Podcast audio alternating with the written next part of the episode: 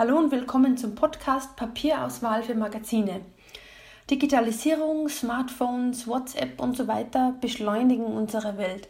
Trotzdem oder gerade deshalb sind haptische Erlebnisse gefragter denn je. Für Verlage heißt das, dass sie ein besonderes Augenmerk auf das Papier der Magazintitel legen sollen, denn Papier ist nicht tot, ganz im Gegenteil.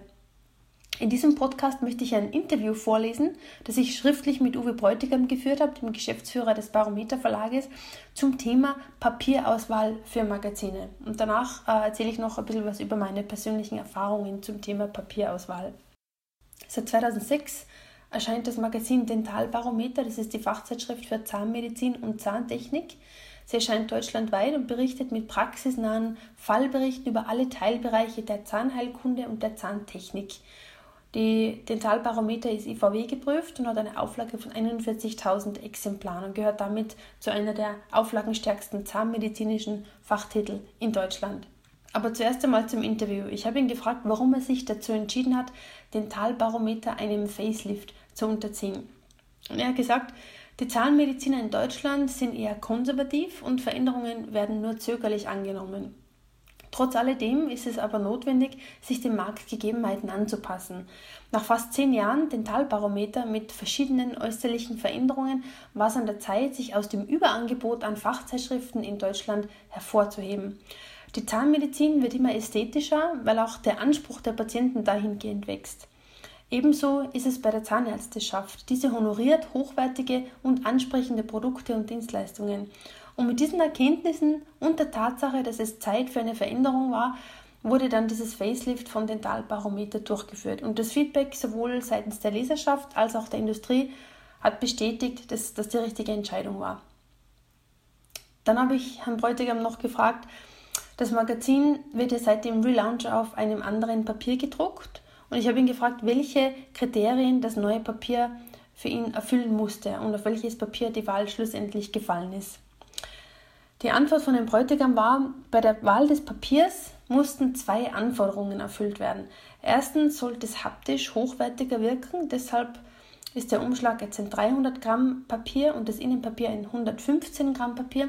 Und zweitens musste das Innenpapier die Bilder und die Grafiken noch besser zur Geltung bringen. Deswegen hat man sich auf ein fast holzfreies, matt gestrichenes Papier für den Innenbereich festgelegt. Und dann habe ich ihn gefragt, wie denn die Papierauswahl vonstatten gegangen ist, ob er beraten worden ist oder ob es auch Testdrucke gegeben hat. Er hat gesagt, ja, die Auswahl basierte vornehmlich auf Erfahrungen mit solchen Papiersorten. Es gab eine persönliche Beratung und natürlich auch Testdrucke. Welche Vor- und Nachteile hat sich ergeben beim neuen Papier im Vergleich zum alten Papier? Herr Bräutigam meinte dazu, das Papier ist qualitativ hochwertiger, hat dadurch eine höhere Wertigkeit und es wurde teilweise sogar als neues Magazin nach diesen Veränderungen wahrgenommen. Der Nachteil ist das höhere Gewicht des Papiers und die dadurch gestiegenen Kosten, sowohl in der Produktion als auch beim Versand. Ich habe nochmal gefragt, äh, wie die Leser reagiert haben und wie die Werbekunden auf das neue Layout reagiert haben. Herr Bräutigam meinte durchwegs positiv. Sie haben sehr viel positives Feedback erhalten von der Leserschaft und den Werbekunden gleichermaßen. Meine Frage war weiters, glauben Sie, dass Werbekunden bereit sind, höhere Anzeigenpreise zu bezahlen, wenn ein Magazin auf höherwertigem Papier gedruckt wird? Schließlich müssen ja eventuell höhere Produktionskosten irgendwo wieder reinkommen. Wie sieht er das? Wie sind da die Erfahrungen? Herr Bräutigam meinte, grundsätzlich ist es schwer, bei den Anzeigenkunden höhere Preise zu erzielen. Dafür gibt es einfach einen zu großen Wettbewerb in diesem Segment und auch die verfügbaren Budgets der werbetreibenden Industrie werden eher kleiner. Bessere Preise erzielt man über eine höhere Verbreitung und diese muss sich nach einem solchen Redesign erst etablieren und vor allem nachweisbar sein. Ab 2018 wechselt der Bräutigam von einem 115 Gramm Papier auf ein 100 Gramm Papier für die Dentalbarometer und ich habe ihn gefragt, warum. Seine Antwort war ja, ab 2018 wechseln wir tatsächlich auf ein anderes Papier, was aber lediglich der Kostenersparnis dient.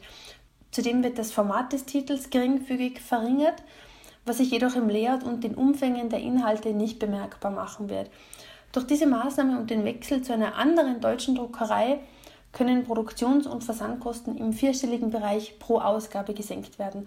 Und dadurch wird man den sich stetig ändernden Marktgegebenheiten gerecht und auch den meist stetig sinkenden Budgets.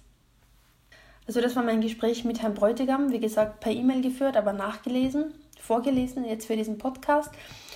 Ähm, ich persönlich habe auch meine eigenen Erfahrungen machen dürfen in Bezug auf Papierauswahl. Im Sommer 2017 habe ich das größte Transportmagazin Österreichs bei einem Relaunch unterzogen ich war für die Creative Direction verantwortlich und für die gesamte Grafik. Und im Zuge eines Relaunchs macht es natürlich Sinn, dass man alle Themengliederungen, die Struktur und die Bildsprache der Zeitschrift einmal grundsätzlich neu überdenkt. Und dazu gehörte natürlich auch die Papierauswahl. Bisher wurde das Magazin immer auf matt gestrichenem Papier gedruckt um eine hochwertigere Haptik zu ermöglichen, gab ich Testdrucke auf zwei unterschiedlichen Naturpapieren in Auftrag. Also ein Naturpapier ist immer ungestrichen. Und zwar einmal Claro Balk 90 Gramm und einmal Amber Graphic 90 Gramm. Also diese 90er Grammatur entsprach dem bisherigen Papier, sodass man eine Portokostenerhöhung von vornherein ausschließen konnte.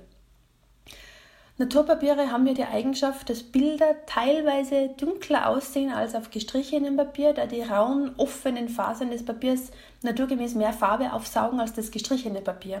Das heißt aber auch, es gibt einen längeren Trocknungsprozess und die Produktionszeit wird dadurch etwas verlängert und eventuell kann es auch zu Zwischenlagerungskosten seitens der Druckerei führen. Ähm, die Testdrucke wurden dann durchgeführt und die ergaben, dass beide Naturpapiere die Fotos leicht körnig bzw wolkig ausschauen ließen.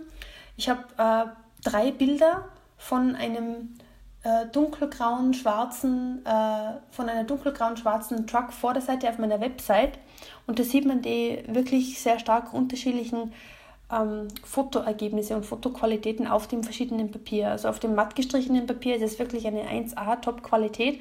Auf beiden Naturpapieren ist es etwas körnig und wolkig. Und für die Werbeindustrie in dieser Branche wäre das ein absoluter Minuspunkt, weil Inserate wirklich in einwandfreier Farb- und Bildqualität wiedergegeben werden müssen. Aus diesem Grund fiel die Entscheidung dann leicht, dass man das bisherige und matt gestrichene 90 Gramm Papier beibehält. Es gibt auch einen Artikel bzw. ein White Paper zu diesem Thema. Und da sehen Sie auch die Fotos und den Link dazu stelle ich in die Beschreibung von diesem Podcast.